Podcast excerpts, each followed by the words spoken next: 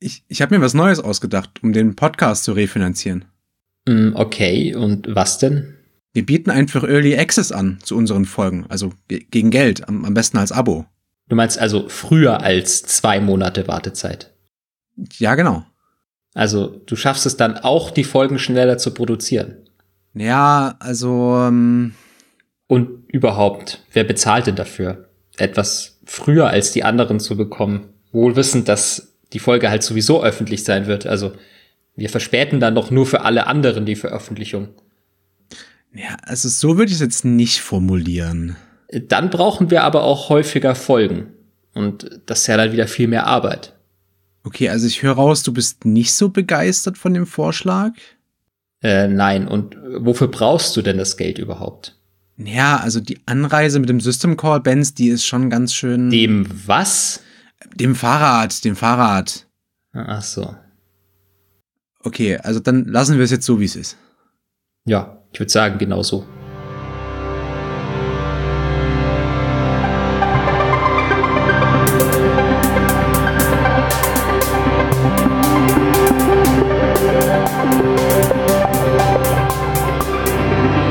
Der System Call heute mit folgendem Thema. GPGPU-Treiberentwicklung und was die Wissenschaft daran hindert. Herzlich willkommen zu dieser zehnten Folge des System Calls. Bei mir ist zum zehnten Mal der ehrenhafte Florian Rommel. Moin Flo. Hallo. Beim System Call geht es wie immer um Betriebssystemforschung und diesmal springen wir am besten direkt ins Getümmel. Was haben wir denn heute vor? Heute haben wir wieder einen Gast eingeladen. Diesmal ist es Marcel Lüttke Dreimann. Moin Marcel. Hallo aus Osnabrück. Ähm, moin Marcel. Vielleicht fangen wir damit an, wer du eigentlich bist. Äh, willst du dich mal kurz vorstellen? Ja, ich bin Doktorand an der Universität Osnabrück seit circa anderthalb Jahren und ich forsche hauptsächlich zu Systemsoftware für heterogene Hardware. Was muss ich mir denn unter heterogene Hardware vorstellen? Also heterogene Hardware heißt erstmal, dass ich sehr unterschiedliche Hardware habe. In diesem Fall geht es dann dort halt um GPUs, FPGAs und andere Arten von Beschleunigern, die im Computer verbaut sein kann. Und die Systemsoftware kümmert sich halt darum, diese Hardware möglichst effizient zu verwenden. Und dort haben wir halt ein Forschungsbetriebssystem zugeschrieben, der MX-Kernel, welcher halt hauptsächlich sich um Many-Core-Systeme kümmert, aber eben auch heterogene Hardware. Okay, und was hast du daran gemacht? Ich habe mich in meiner Bachelorarbeit darum gekümmert, einen GPGPU-Treiber zu schreiben für den MX-Kernel und den halt auch in dem Betriebssystem zu integrieren. Also GPGPU beschreibt eigentlich nur die Art, wie man eine GPU verwendet. Es ist also eine ganz normale Grafikkarte. Aber ich verwende die halt als General Purpose Graphics Processing Unit. Also ich nutze die Recheneinheiten auf der GPU, aber nicht um ein Bild zu produzieren, sondern um irgendwie andere Berechnungen zu machen und die dann später von meinem Prozessor im Hauptspeicher zu verwenden. Okay, meine Grafikkarte kann auch normale Berechnungen ausführen. Warum das denn? Naja, die Grafikkarte hat letztendlich ähm, Rechenkerne, mit denen sie verschiedene Berechnungen durchführen kann, die halt hauptsächlich für Grafik gedacht sind, aber eben auch in anderen Anwendungsfällen gute Verwendung finden können.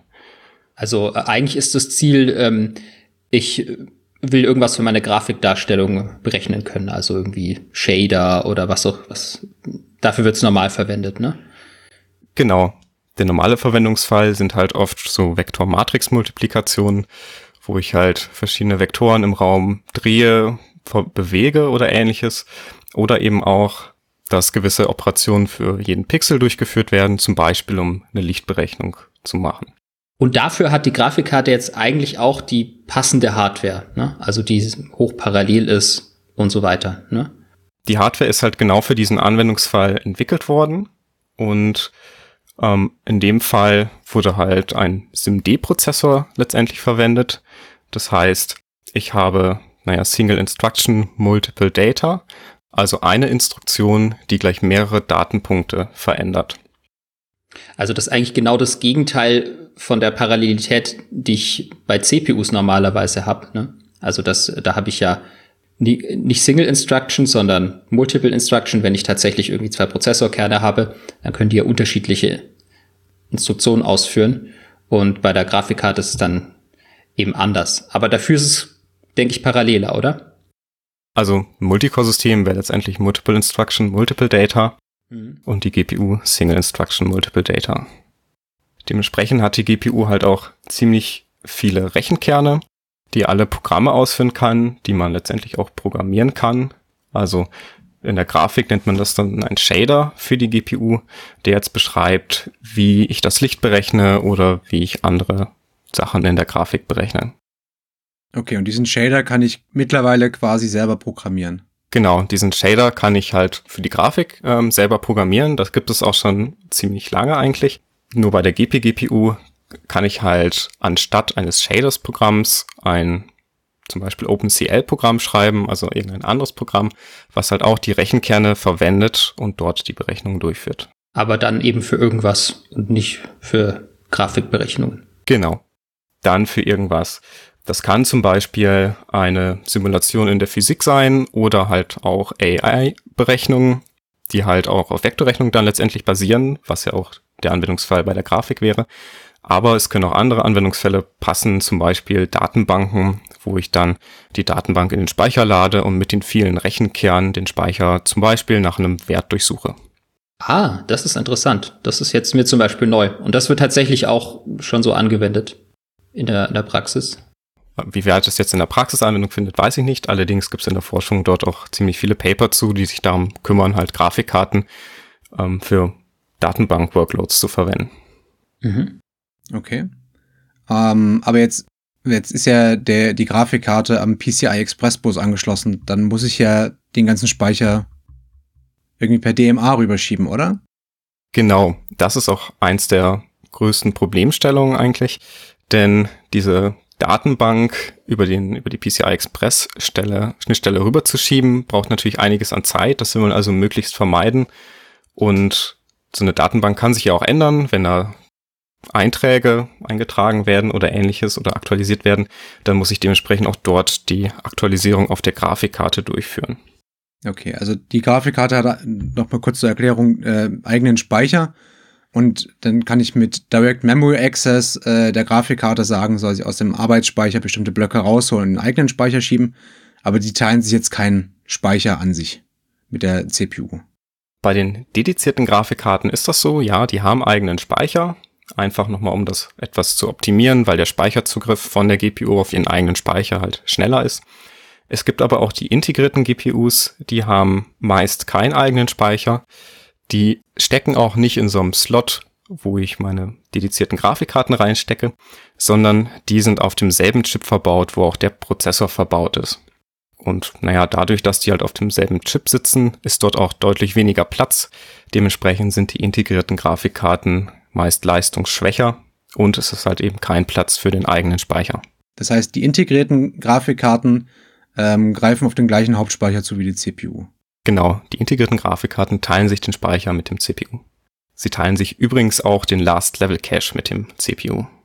Okay, also sie sind dann schon sehr integriert mit der CPU dann. Genau. Genau, aber äh, so wie ich das äh, meine zu wissen, ist es doch so, dass äh, wenn man da tatsächlich äh, Grafikkarten einsetzt als GP-GPUs, ähm, das sind ja dann überwiegend schon dedizierte Grafikkarten, die man dafür verwendet, oder? Genau, also wenn ich einen Compute-Server habe oder halt einen großen Server, der Berechnung auf der Datenbank beschleunigen will, dann hat man im Normalfall wirklich diese dedizierten Karten, einfach weil die sehr viel leistungsstärker sind. Mhm. Die integrierten Karten sind außerdem meistens in den Serverprozessoren gar nicht verbaut, weil so ein Server ja eigentlich keine Grafik anzeigen will und die integrierten Grafikkarten haben eigentlich ihre Hauptanwendung ähm, in der Grafikanzeige. Okay, und jetzt hast du dafür einen GP-GPU-Treiber geschrieben. Also für, für welche der Grafikkarten?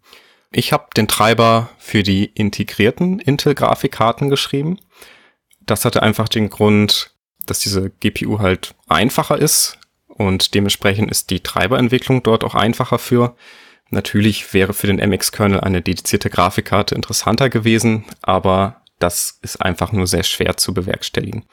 Außerdem habe ich den Treiber nur für die neunte oder neuneinhalbte Generation geschrieben, weil der Treiber für jede unterschiedliche Grafikkartengeneration individuell an einigen Stellen angepasst sein muss. Und auch das ist natürlich super viel Arbeit, das auf allen Generationen an Laufen zu bringen. Und für die Forschung ist sowieso nur interessant, das halt auf einer Generation zu haben, wenn man dann dort seine Experimente mitmachen kann.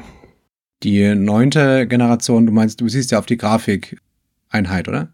Genau. Die neunte oder neuneinhalbte Generation ist die Generation der Grafik. Für den Prozessor würde das heißen, dass ich halt einen Skylake-Prozessor habe. Das wäre die sechste Generation bis zur zehnten Generation. In dem Bereich sind halt ähm, die neun oder neuneinhalbte Grafikgeneration verbaut. Mhm. Okay, und dein Ziel war jetzt, einen Treiber zu schreiben, der ja funktioniert, ist klar, um OpenCL auszuführen auf echter Hardware. Genau. Der Treiber sollte funktionieren und möglichst natürlich eine vergleichbare Leistung oder Performance wie Linux haben. Ansonsten wird das später bei den Experimenten schwierig. Und das Ziel war halt vor allen Dingen in OpenCL ein Programm schreiben zu können und das dann wirklich auf der echten Hardware, also ohne Linux, ausführen zu können. Okay, also noch ganz kurz, äh, OpenCL äh, sollten wir vielleicht kurz er äh, erklären oder vorstellen. Ja, OpenCL ist halt ähm, ähnlich zu OpenGL. OpenGL ist halt die Open Graphics Library, die sich um Grafik kümmert. Und OpenCL ist die Open Compute Library, die sich eben nicht um Grafik kümmert, sondern um die Compute Workloads, also die Berechnungen, ähm, die auf der Grafikkarte stattfinden, aber eben am Ende kein Bild produzieren, sondern den, das Ergebnis wieder im Speicher zurück an die CPU liefern. Also konkret heißt das, das ist eine Library für C, ne? Und ähm, wenn ich die verwende, kann ich halt solche parallelen Programme schreiben, die dann auf meiner CPU ausgeführt werden können. Genau, die Library ist für C, aber auch für C++. Mhm. Und die Programme, die ich halt schreibe, schreibe ich auch in OpenCL. Das heißt, die Sprache heißt genauso. Das ist letztendlich ein C-Dialekt. Also lässt sich das relativ einfach verwenden. Es hat natürlich in gewisser, in gewissen Punkten Einschränkungen. Aber dort würde ich dann im Wesentlichen mein Programm dann schreiben. Und ähm, OpenCL hat halt noch weiterhin die Funktion, dass man dort in das Programm zur Laufzeit festlegt und auch zur Laufzeit sich dann entscheidet, welche Hardware ich eigentlich verwenden will. Das heißt, in OpenCL steckt halt auch so ein Compiler mit drin, der dann erstmal den OpenCL-Code übersetzt für die entsprechende Hardware, die ich ausgewählt habe. Okay, also du hast ein C-Programm geschrieben, was dein OpenCL-Programm zur Laufzeit auf die Hardware bringt, ausführt und auf das Ergebnis wartet. Genau, das ist der Standardverwendungs der Standardanwendungsfall ähm, unter Linux in OpenCL. Mein, mein eigener Treiber ist halt leicht unterschiedlich in dem Sinne, dass ich bei mir nicht zur Laufzeit das Programm übersetze, weil ich bei mir auch nur Unterstützung für die integrierte Grafikkarte dort habe und keine andere Hardware auswählen kann. Das heißt, das Auswählen von Hardware würde da keinen Sinn machen. Außerdem ist das Übersetzen natürlich auch recht komplex so einen eigenen Compiler zusätzlich in seinem Programm zu haben, der auch zur Laufzeit dann effizient arbeitet, ist doch relativ umfangreich zu implementieren. Okay, also da nutzt du dann äh, den, den Compiler, den es dann für Linux gibt. Genau. Es gibt unter Linux äh, ein Offline-Compiler, heißt es dort. Der kann halt dann dort ein Programm übersetzen und dann fällt da so eine binäre Datei raus. Ist letztendlich so, wie als wenn ich ein C-Programm übersetzen würde nur dass ich dann die übersetzte Datei später an meinen eigenen Treiber übergeben muss. Das kann ich da irgendwie als C-Array formatieren und dann im Übersetzungsprozess dort halt einbinden. Und diese, dieses C-Array wird dann halt direkt verwendet. Genau, und dein Treiber würde dann dafür sorgen, dass auf die, auf die Grafikkarte kommt, die die Grafikkarte dann losrechnet und am Ende dann dein, dein Ergebnis wieder aus der Grafikkarte rauskommt sozusagen. Genau. Mhm. Okay, und du bist jetzt irgendwie einer der wenigen Wissenschaftler, die einen eigenen GP-GPU-Treiber geschrieben haben. Warum ist das so? Was sind da eigentlich die Probleme oder was sind die Hürden, die du da äh, meistern musst, ist dabei? Um, ähm, da gibt es gleich mehrere Probleme bei der Entwicklung. Zum einen ist so ein Treiber sehr komplex, denn die GPU ist quasi so ein eigener PC, vor allen Dingen, wenn man die dedizierten Grafikkarten betrachtet. Das, die haben eigene Rechenkerne, die haben einen eigenen Speicher, eine eigene Stromanbindung und gegebenenfalls auch eine eigene Einheit für die Kühlung. Ähm, das macht diesen Treiber halt sehr umfangreich. Außerdem ist die GPU eine Blackbox sozusagen. Also wenn ich die in meinem Treiber anspreche und verwenden will, dann kann ich nur sehr allgemeine Funktionen eigentlich ansteuern. aber ich weiß nie genau, was wirklich innerhalb der GPU passiert. Und sollte sich die GPU halt aufhängen, ähm, dann kann ich nur sehr schwer rausfinden, wo es eigentlich dran liegt. Außerdem lässt sich die GPU halt nicht emulieren und es gibt halt auch keinen Debugger. Ich kann natürlich mein C-Code debuggen, aber der sagt mir ja auch nicht zwingend, warum es auf der GPU dann hängt. Mhm. Also eigentlich hat man Rechner, der wenig, sehr, sehr wenig Ein- und Ausgabemöglichkeiten dann irgendwie hat. Und debuggen geht schon mal gar nicht. Das ist, das klingt ja wirklich nach dem Worst Case. Genau. Ich kann es halt auch nur jedes Mal auf echter Hardware ausführen. Das macht natürlich auch die Testzyklen recht langsam und ja, das macht das Ganze recht schwierig. Außerdem haben wir natürlich das Problem, dass es sehr viele Generationen gibt und das macht halt nochmal theoretisch diesen Treiber größer, auch wenn ich jetzt in meinem Treiber natürlich nur eine Generation betrachte. Aber es erscheinen halt auch sehr schnell neue Generationen. Und es gibt keinen Standard oder also kein, wie jetzt irgendwie eine Instruction Set, also ein festgelegtes Instruction Set, wie es bei den CPUs halt ist. Es gibt schon ein ähm, festes Instruction Set, aber darum kümmert sich der Treiber letztendlich gar nicht so. Ähm, aus der Treibersicht ist es ja mehr die Schnittstelle, ähm, wie man halt mit der GPU kommuniziert, mhm. ähm, die sich jedes Mal sozusagen etwas ändert. Ah, okay. Okay, und wenn man jetzt mit Hardware arbeitet, freut man sich natürlich drüber, wenn die Dokumentation wenigstens gut ist. Ähm, ist die hier in dem Fall gut? Ähm, nicht ganz. Also man muss sagen, bei Intel ist die Dokumentation schon recht gut. Ähm, die Intel-Dokumentation für die GPUs umfasst halt 7000 Seiten PDF pro Generation. Das ist also eine ganze Menge, die man da durchlesen muss. Und die, Generation, äh, die Dokumentation ist halt auch für aktuelle Generationen verfügbar. Leider aktuell noch nicht für die neue ARC-Generation, also die dedizierten Karten, sondern nur für die integrierten und eine der älteren Versionen der dedizierten Karten. Aber da steht halt recht viel drin. Leider steht da aber nicht alles drin. Vor allen Dingen fehlen teilweise recht wichtige Informationen. Zum Beispiel, wie wecke ich die GPU überhaupt auf aus dem Schlafmodus? Oder wie stelle ich die Taktrate ein? Das sind ja schon sehr essentielle Sachen, die dann dort einfach drin fehlen. Dafür stehen dann halt wieder teils unnötige Sachen drin. Zum Beispiel wird dort der PCI Konfigurationsraum nochmal extra gespiegelt und angezeigt. Das ist für den Treiber eigentlich gar nicht so wichtig und relevant, aber dafür war anscheinend genug Platz in der Dokumentation. Ja gut, man muss die 7000 Seiten auch irgendwie füllen. ja. Ich hoffe, du hast das mit deiner Bachelorarbeit anders gemacht. Ja. Ähm, wie sieht's bei AMD und Nvidia aus? AMD hat auch Dokumentation. Ähm, allerdings sind es dort nur 200 Seiten pro Generation. Das ist schon mal deutlich, deutlich weniger, wobei AMD ja eigentlich die dedizierten Grafikkarten hauptsächlich produziert. Das heißt, die müssten eigentlich komplexer sein.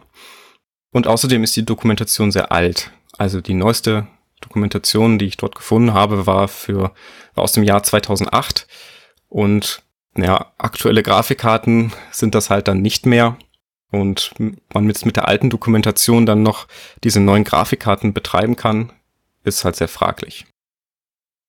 Okay. Ähm, aber wenn die Dokumentation nicht gut ist, gibt ja Open Source Treiber oder nicht? Also ähm, kannst du die da nicht äh, ein bisschen Hilfe holen? Genau, Open Source Treiber. Also für Linux dann, ja. Genau, für Linux. Äh, Open Source Treiber sind halt sehr, sehr hilfreich, wenn es darum geht, den eigenen Treiber zu schreiben. Dort kann man halt immer sehr gut abgucken. Und was Intel angeht, gibt es dort halt auch Open Source Treiber. Eigentlich sind die Haupttreiber alle Open Source. Man kann da also überall reinschauen. Bei AMD ähm, ist das nicht ganz so. Dort sind fast alle Treiber Open Source. Es gibt so einen zusätzlichen AMD Pro Treiber, der ist nicht Open Source, aber der ist auch nicht zwingend notwendig. Das Problem bei den Open Source Treibern ist, dass die einfach sehr umfangreich sind.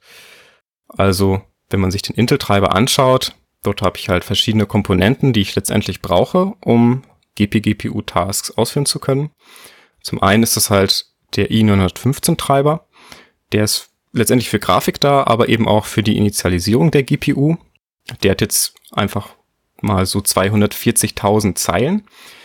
Zusätzlich dazu brauche ich noch den Compute-Treiber, eine Graphics Memory Management Library und letztendlich den Compiler, um eben aus OpenCL-Code wirklich dann eine binäre Datei zu machen, die ich auf der GPU ausführen kann. Und die haben halt nochmal 670.000 Zeilen, 80.000 Zeilen und 1,1 Millionen Zeilen, sodass man insgesamt auf 2,1 Millionen Zeilen kommen würde, um, naja, letztendlich die GPU im vollen Umfang nutzen zu können. Da ist natürlich auch Grafik mit bei und der Compiler, was halt jetzt für meinen eigenen Treiber nicht so relevant ist. Okay, das ist natürlich schon eine ganze Menge. Ähm, das durchzugucken würde eine ganze Menge Zeit brauchen. Sind die denn wenigstens gut geschrieben? Kann man das lesen, wenn man doch mal irgendwo festhängt? Oder ähm, ist es dann doch nur eine Ansammlung von wilden magischen Zahlen? Die kann man teilweise ganz gut lesen. Also es sind durchaus Kommentare enthalten, die manchmal sogar mehr sagen wie die Dokumentation. Allerdings sind gewisse Sachen dann doch recht unverständlich, vor allen Dingen, wenn Abkürzungen verwendet werden. Da gibt es zum Beispiel Wörter wie CS, URB oder Curb und das steht dann immer für Command Stream, uh, Unified Return Buffer oder Constant Unified Return Buffer. Und diese Abkürzungen werden halt nicht nur in dem Treiber verwendet, sondern halt auch in der Dokumentation, was halt bedeutet, die Dokumentation ist halt genauso schwer verständlich. Außerdem hat der Treiber manchmal Stellen, wo dann Register angeschrieben werden, die irgendwie Chicken 3 heißen. Und da wird dann halt irgendein hexadezimaler Wert reingeschrieben, ohne Kommentar dabei. Und das taucht weder in der Dokumentation auf, noch gibt's da irgendwelche anderen Erklärungen zu. Das macht es natürlich recht schwer zu verstehen, was da eigentlich passiert und ob das an dieser Stelle relevant ist vielleicht für den eigenen Anwendungsfall oder ob man das ignorieren kann. Wofür hast du dich jetzt dann entschieden? Also hast du versucht, einen Treiber zu portieren oder einen selber zu implementieren? Ich habe mich dafür entschieden, den Treiber wirklich komplett selber zu implementieren. Das hat natürlich den Nachteil, dass man wirklich verstehen muss, wie jede einzelne Komponente der GPU funktioniert. Das ist aber gleichzeitig auch der Vorteil, denn wenn ich den Treiber portieren würde, dann, naja, würde man sich ja hauptsächlich die Schnittstellen angucken zum Linux-System, den ganzen Code in sein eigenes System rüberschieben und irgendwie diese Schnittstellen nachbauen. Und dann habe ich am Ende eigentlich kein großes Verständnis für den Treiber. Und naja, gerade wenn ich natürlich Forschung machen will, ist es wichtig zu verstehen, was da drin passiert. Außerdem habe ich den Nachteil, dass ein portierter Treiber ja doch recht unflexibel ist. Also wenn ich in mein vielleicht eher kleines Forschungsbetriebssystem diese vollständigen 2,1 Millionen Zeilen reingeschoben hätte, dann ist das halt einiges an Code. Und wenn ich mir jetzt dort Gedanken machen will um eigene GPU-Task-Abstraktionen oder ähnliches und das dann umsetzen will, dann muss ich ja gegebenenfalls diese, naja, zwei Millionen Zeilen Code doch wieder durchschauen, um das dort anzupassen. Und das macht es halt sehr unflexibel. Das hat man halt bei einem eigenen Treiber nicht. Mein eigener Treiber hat momentan 3000 Zeilen Code und ist damit halt deutlich, deutlich kleiner wie der Linux Open Source Treiber. Okay. Ähm, gut, wie sieht denn jetzt dein Treiber eigentlich aus im Vergleich zu dem Linux-Treiber? Also, Vielleicht erstmal der Linux-Treiber. Der Linux-Treiber besteht aus verschiedenen Komponenten. Da habe ich einmal einen i915, so heißt das Softwareprojekt. Das ist letztendlich ein Kernel-Modul im Linux-Treiber, im Linux-Kernel. Und dieses Kernel-Modul kümmert sich halt hauptsächlich darum, einmal die GPU zu initialisieren und um die komplette Grafik. Das ist alles dort drin enthalten. Das reicht aber nicht aus, um GPGPU-Anwendungen ausführen zu können. Vor allen Dingen halt, um OpenCL-Anwendungen ausführen zu können. Dafür brauche ich noch weitere Komponenten, die dann letztendlich nicht mehr als Kernel-Modul geschrieben sind, sondern das sind letztendlich User-Space, Softwarepakete und Libraries. Dazu zählt einmal die Compute Library als Teil von Intel Neo, die GMM Library, also die Graphics Memory Management Library ist das. Und der IGC, also der Intel Graphics Compiler. Diese Komponenten müssen eigentlich alle zusammen übersetzt werden und bilden dann zusammen mit zusätzlichen Headern für OpenCL das Softwarepaket, was sich um OpenCL und GPGPU kümmert. Zusätzlich zu dem Linux Kernel Modul gibt es noch Firmwares, die dazugehören. Da gibt es verschiedene, viele verschiedene Firmwares, die auch nochmal für jede Generation vorhanden sind, die der Linux-Treiber dort laden muss. Was tut denn dann diese Firmware eigentlich? Also die, nehme ich an, läuft dann auf der, auf der GPU und äh, Was macht die dort? Ähm, eine Firmware macht zum Beispiel Scheduling von GP, GPU und Grafiktasks. Das ist jetzt teilweise nicht im Treiber implementiert, sondern das ist in der Firmware enthalten und diese Firmware muss dann halt vom Treiber geladen werden, sodass die GPU selber das Scheduling übernehmen kann. Mhm. Sind die Firmwares eigentlich Open Source oder ist das nur ein Binary Blob, den man magisch reinladen muss? Die Firmwares sind leider nicht Open Source. Das ist einfach ein Binary Blob. Und ja, das macht natürlich auch die Forschung an der Stelle nochmal ein bisschen schwierig, weil man halt nicht genau weiß, was dann dort passiert. Okay, und äh, was kann jetzt dein Treiber? Mein Treiber äh, verwendet erstmal diese Firmwares nicht, auch wenn das bei der Generation schon funktionieren würde. Dort gibt es Firmwares zu. Aber aktuell funktioniert noch alles ohne Firmwares. Gerade in der Forschung ähm, wollen wir natürlich auch selber die Konzepte schreiben. Deswegen würde diese Firmware auch nicht unbedingt sinnvoll sein. Also das heißt, die GPU funktioniert auch einfach, ohne dass ich da noch zusätzlichen Code äh, reinlade. Genau, bei dieser Generation ist es so. Bei anderen GPU-Generationen kann das natürlich anders sein.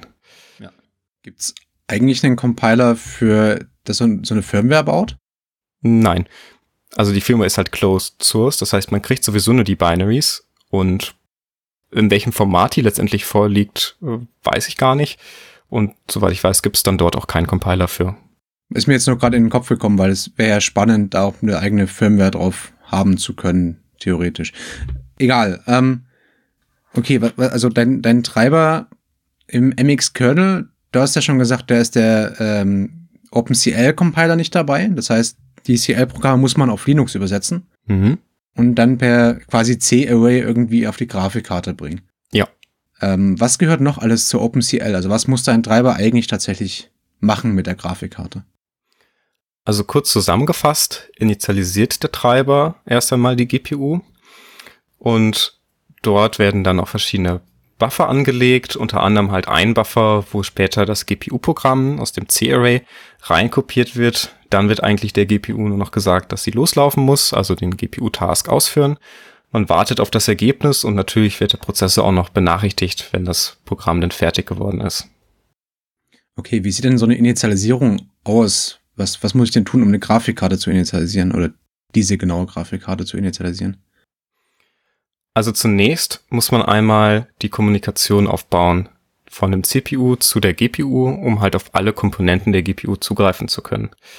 Man beginnt dort üblicherweise mit PCI. Das kennt man ja vielleicht als Slot, wo man die dedizierte Grafikkarte reinsteckt, aber eben auch die integrierte Grafikkarte ist über PCI ansprechbar. Und naja, PCI ist jetzt ja erstmal sehr allgemein. Man kann natürlich verschiedene Geräte über PCI ein ansprechen. Dementsprechend sind die Dinge, die hier passieren, auch erstmal unabhängig von der GPU. Man kann dort zum einen erst einmal den PCI Config Space suchen zum, von dem Gerät letztendlich und man kann dort sogenannte Bars auslesen, also Base Address Registers. Da stehen letztendlich Adressen drin, wo ich dann weitere Informationen zu dem Gerät finde also Adressen, die in einem Adressraum ganz normal ansprechbar sind von der CPU. Außerdem kann ich diese Bars noch ähm, im Speicher oder im Adressraum verschieben oder vergrößern. Wenn man schon mal Resizable Bars gehört hat, das findet man ja heutzutage bei manchen Mainboard-Einstellungen. Da geht's dann halt um diese Dinge. Außerdem gibt's noch einen ROM-Speicher, also Read-Only-Memory, wo man nochmal Sachen auslesen kann. Das braucht man tatsächlich bei der integrierten Grafikkarte jetzt so nicht, aber bei anderen dedizierten Grafikkarten wäre das zum Beispiel auch ein Platz, wo Firmware teilweise gelagert wird. Wenn man die Initialisierung mit PCI soweit abgeschlossen hat, könnte man weitermachen, um letztendlich die GPU erst einmal aufzuwecken. Denn initial befindet sich die GPU in so einem Schlafzustand, weil die halt erstmal nicht verwendet wird. Und damit man überhaupt irgendetwas machen kann, muss man die GPU aufwecken. Und dafür braucht man sogenannte MMIO-Register. Das sind letztendlich Register, die Memory Mapped sind, also Memory Mapped in ein Out-Register. Das bedeutet letztendlich nur, dass ich die Werte der Register lesen und schreiben kann über ganz normale Adressen in meinem Adressraum. Von der CPU aus von der CPU aus, so wie der Prozessor im normalen Arbeitsspeicher mit einem Zeiger in C dort Werte ändern oder modifizieren kann. Genauso kann ich mir halt einen Zeiger machen eben auf eine Adresse, wo ein MMIO-Register liegt und kann dort diese Werte auslesen oder auch eben manipulieren. Und Register heißt jetzt hier allerdings nicht sowas wie man bei den CPU-Registern kennt, also wo zum Beispiel temporäre Werte gelagert werden von Berechnung, sondern Register werden hier hauptsächlich zur Konfiguration genutzt. Eine Sache hatte ich gerade schon mal erwähnt, das GPU aufwecken. Man konfiguriert aber dort auch zum Beispiel Interrupts, man kann darüber die GPU resetten, man kann auch Performance-Register auslesen oder einen Ringbuffer aufsetzen und der Ringbuffer wäre halt auch noch ein Mittel zur Kommunikation. Okay, was ist denn jetzt genau ein Ringbuffer oder wofür wird er jetzt hier verwendet? Also ein Ringbuffer ist erstmal eine Datenstruktur, die sich ganz gut eignet, wenn zwei Komponenten miteinander kommunizieren wollen, vor allen Dingen asynchron kommunizieren. Hier ist es jetzt so, dass in diesem Ringbuffer der Prozessor nach und nach GPU-Instruktionen ablegt. Das sind sogenannte Ringbuffer-Instruktionen, also keine Instruktionen, die die Rechenkerne der GPU ausführen, sondern Instruktionen, die die GPU steuern und konfigurieren. Und die GPU liest halt nach und nach diese Instruktion aus dem Ringbuffer aus. Und das kann dann so ein Zeug sein wie irgendwie das Programm anlegen oder ähm, Buffer anlegen für die Kommunikation mit der äh, CPU oder was, was sind das für Instruktionen? Ja, also es sind halt vor allen Dingen komplexere Funktionen. Die sehr einfachen Funktionen macht man dann über MMIO-Register. Komplexere Funktionen halt über den Ringbuffer. Das ist zum einen noch weitere Initialisierung, also wie schon erwähnt, wo liegt denn gerade mein, mein Speicherbereich, wo das GPU-Programm liegt, wo liegen andere Puffer und so weiter. Ich kann darüber aber auch den Speicher flaschen, denn die GPU hat ja einen eigenen Cache und nach so einer Berechnung können halt Werte noch im Cache liegen. Die muss ich ja dann rausschreiben, sodass die CPU die auch lesen kann. Außerdem kann ich darüber dann endlich mal GPGPU-Tasks starten. Das kann ich mit MMIO-Registern selber halt auch nicht. Außerdem gehört da noch einiges an Grafik mit zu, was ich da letztendlich auch machen kann. Natürlich mache ich das nicht in meinem Treiber, aber prinzipiell würde das darüber auch laufen. Und ich kann Interrupts auslösen. Okay.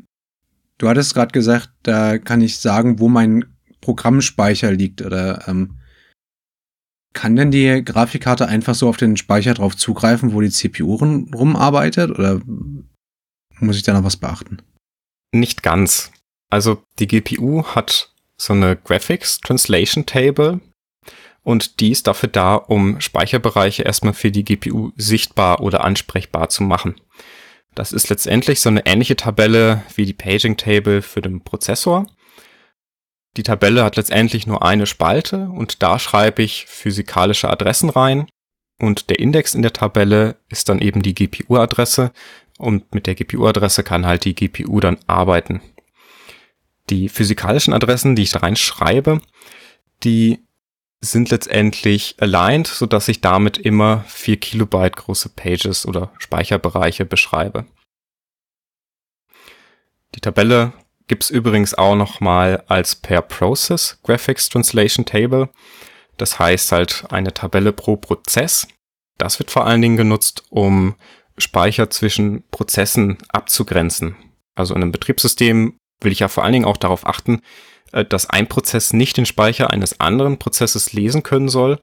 Und wenn die natürlich sich dieselbe Tabelle teilen, dann könnte die GPU ja einfach eine GPU-Adresse eines anderen Prozesses lesen und damit halt den Speicher eines anderen Prozesses. Das will man natürlich irgendwie vermeiden. Und deswegen kann man hier jedem Prozess seine eigene Tabelle geben. Ah, und dafür brauche ich dann theoretisch auch das Scheduling aus der Firmware, um halt Graf, äh, also 3D, sage ich mal, äh, Prozesse voneinander zu trennen.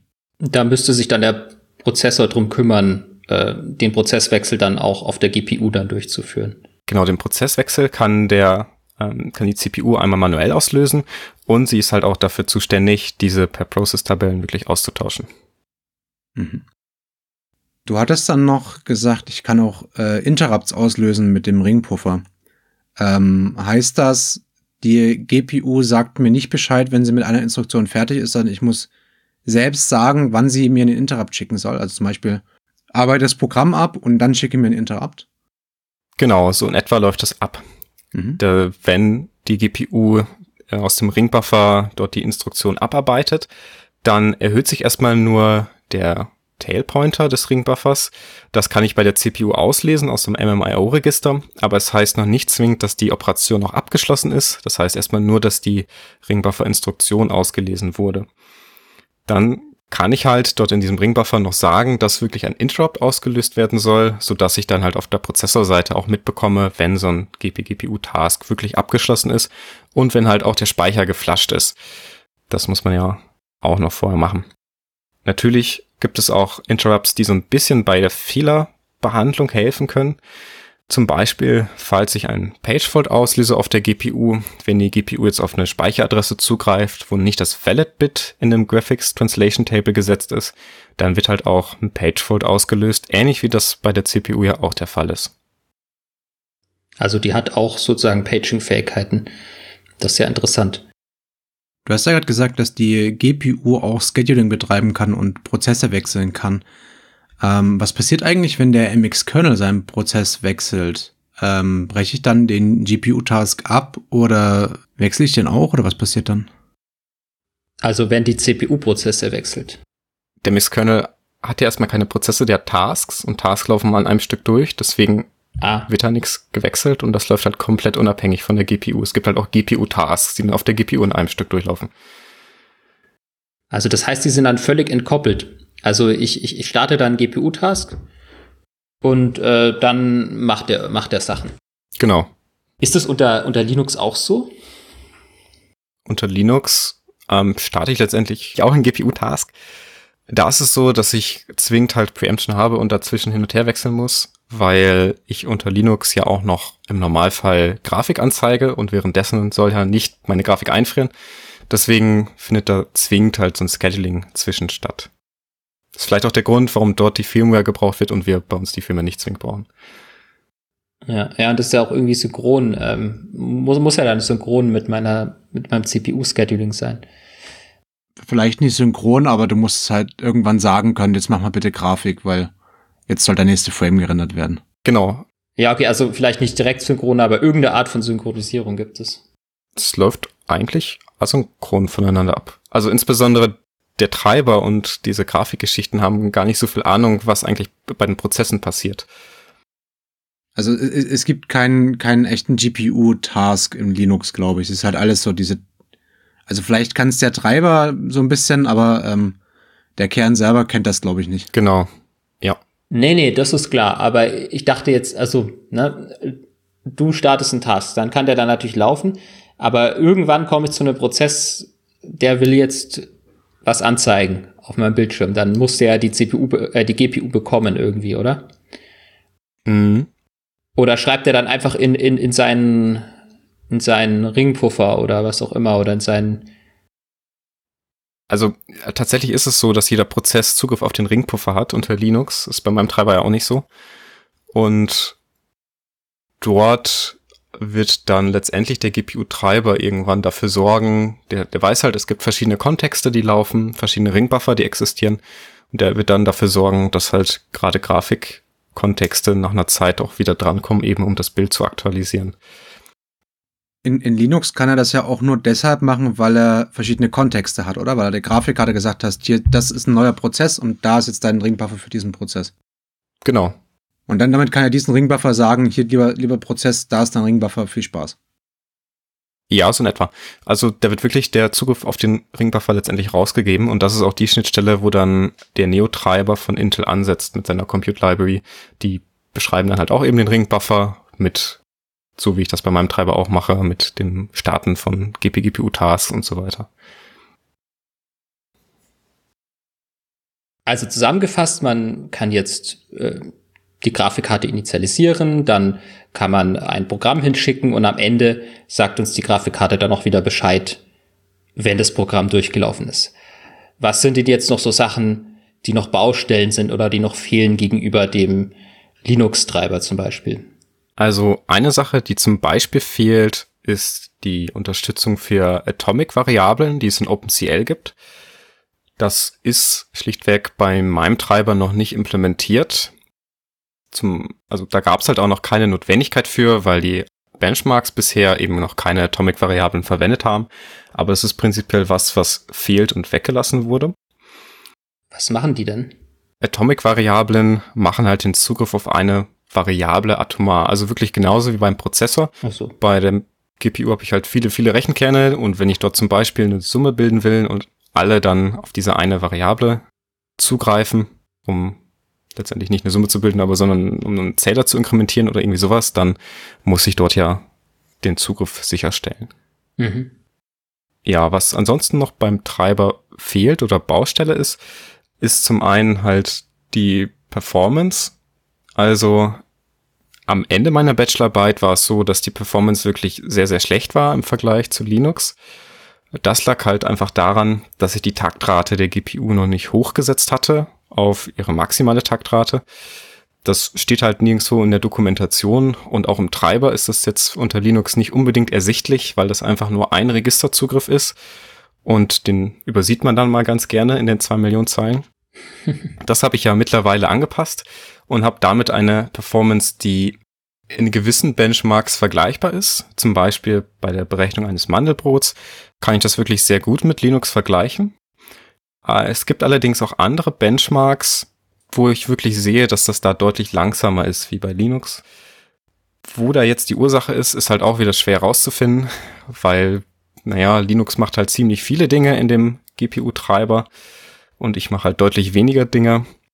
Da wird wahrscheinlich irgendwas fehlen, aber was genau halt fehlt, ist wirklich schwer rauszufinden.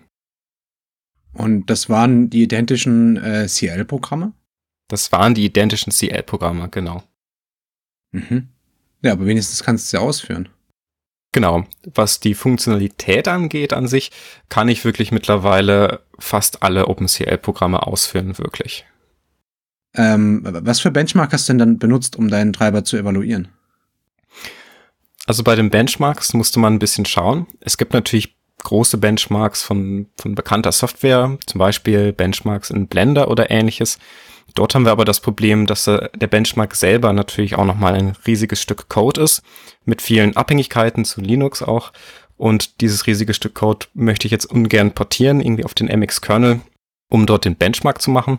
Deswegen musste ich schauen, dass es irgendwie Benchmarks gibt, die relativ leicht verständlich sind und halt eben auch mit weniger Code umgesetzt sind.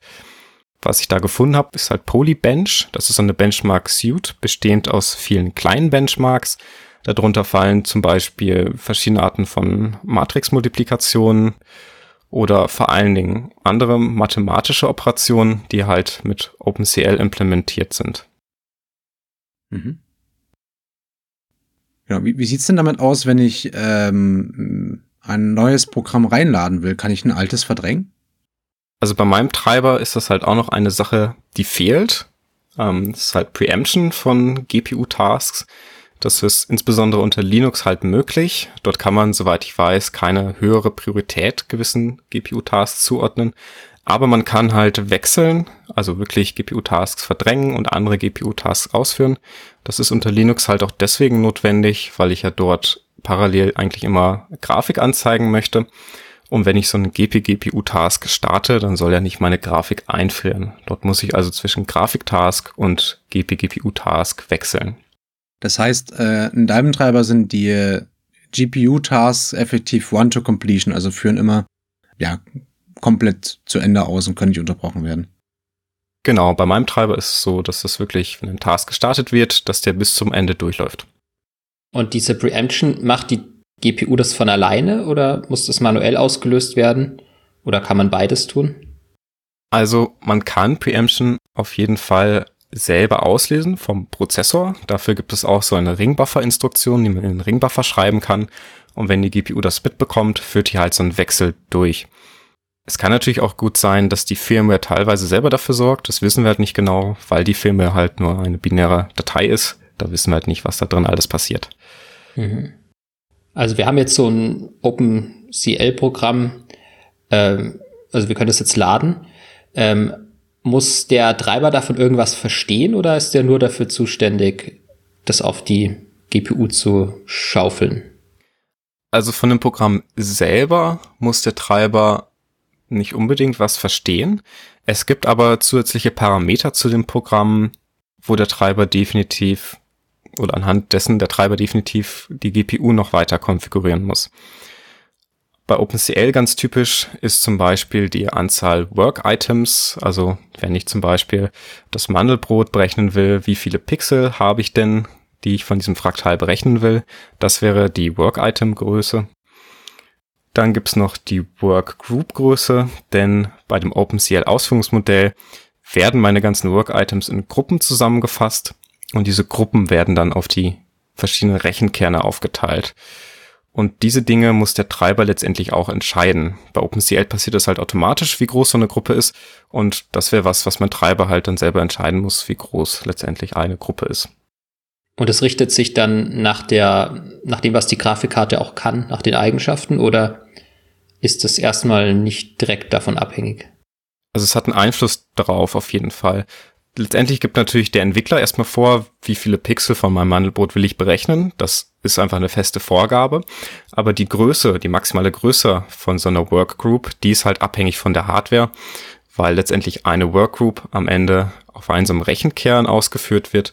Und der hat natürlich nicht beliebig viele SIMD-Lanes, um dort halt meine Pixel berechnen zu können. Wie sieht's denn gerade in dem Treiber mit, mit Fehlerbehandlung aus? Also wenn die Grafikkarte sich irgendwo aufhängt oder ähm, du das fehlkonfigurierst, kannst du das erkennen gerade? Das ist immer ein bisschen schwierig. Das ist natürlich was, was man auf jeden Fall machen können will, denn es passiert bei der Treiberentwicklung leider recht oft, dass da irgendwas fehlt oder man irgendwas falsch konfiguriert hat und dann hängt die GPU. Dafür gibt es auch einige Register, die wir aktuell beim Treiber auslesen und dann halt auch ausgeben können. Da muss man aber sagen, die schlagen wirklich sehr selten aus. Also was man wohl nochmal feststellt, ist wirklich so ein Page-Fault bei der GPU. Da kriegt man dann ja auch den Interrupt. Aber die anderen Register sagen jetzt nicht, welcher Teil man, welchen Teil man beim Treiber vergessen hat zu konfigurieren oder ähnliches. Mhm.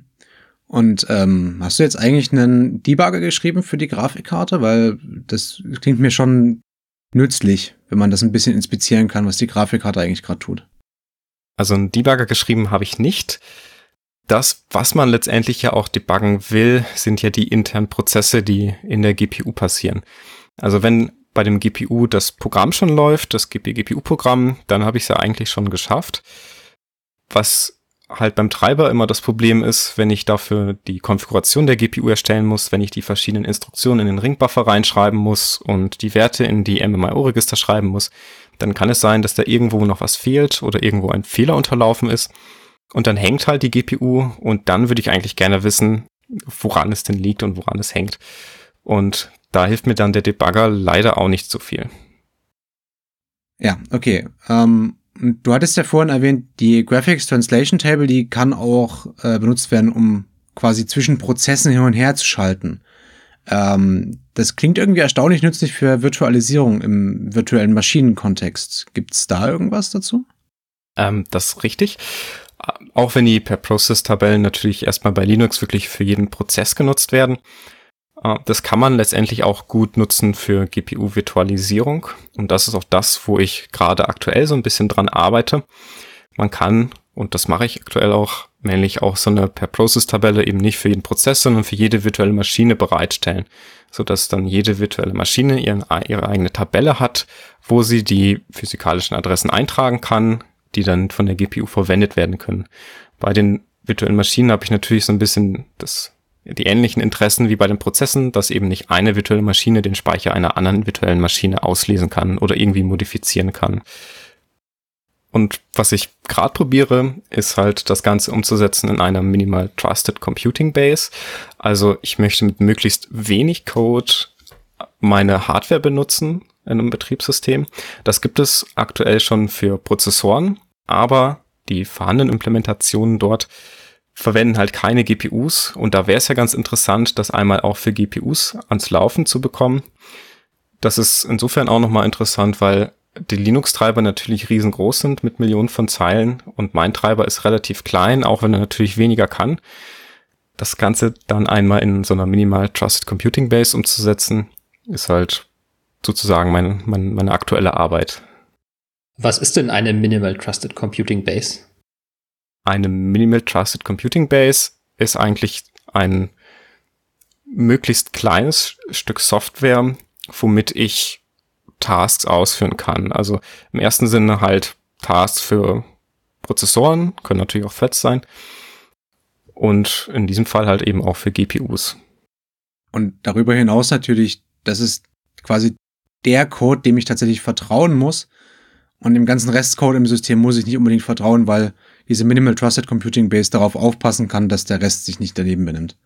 Genau. Also die Isolation gewährleisten und dann ist das andere nicht mehr so kritisch. Mhm.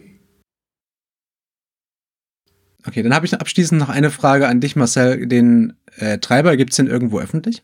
Genau, ja, den Treiber gibt's öffentlich.